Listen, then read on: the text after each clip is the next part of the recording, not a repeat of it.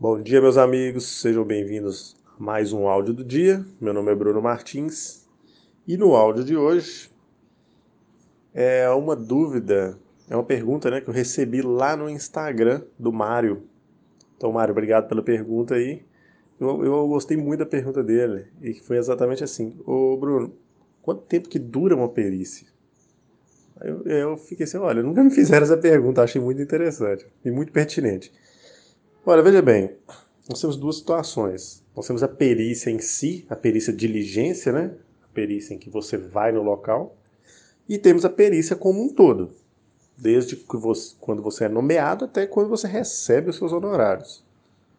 Então vamos por partes.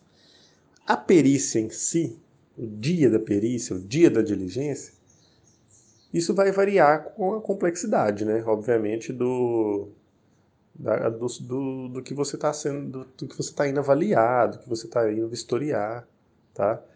Então, assim, a perícia mesmo, eu já fiz perícias de 15 minutos, eu já fiz perícias de duas horas, entendeu? Então ela vai variar, mas você pode ter certeza, ela vai estar tá girando em torno ali, em média, uma hora, uma hora e meia, uma perícia, ela, você consegue fazer ela bem feita, tá bom?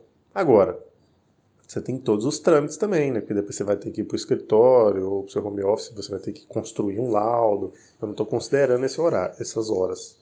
Mas a hora propriamente dita, assim, de trabalho, que você trabalha mesmo num processo, eu coloco nos meus aqui em torno de 8 e 10 horas em cada processo que é isso eu estou considerando a leitura do processo, o dia da diligência, os deslocamentos, é, fazer o laudo, né, e verificar as movimentações eventualmente.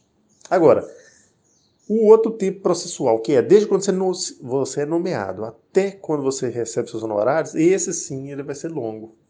Ele você, eu já tive casos que durou pouco tempo, dois meses, entre a nomeação e o recebimento, e também tive casos aí que durou mais de dois anos. Estou falando da trabalhista, tá? Em média, nas varas cíveis, você vai demorar cerca de um ano para estar tá concluindo todo esse ciclo.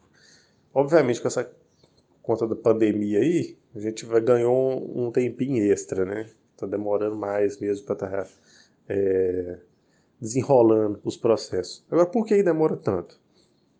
Trâmites processuais. Né? Se você pegar o CPC, você vai ver que tem prazos a serem cumpridos a cada etapa do processo. Então não tem como, tem que ser aguardado. E por último, gente, né, pensando em tudo isso que eu falei aqui, qual é a conclusão que a gente chega? Você não pode ter uma só perícia, em uma vara só. Você tem que ter várias perícias, ou na, em uma vara só, que é mais difícil de acontecer, ou várias perícias, uma perícia em cada vara diferente.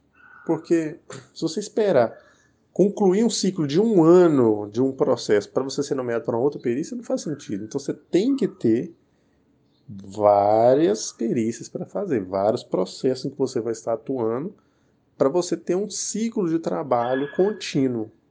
Tá ok? Gente, eu vou ficando por aqui. Grande abraço para vocês e amanhã tem mais um áudio do dia. Até mais.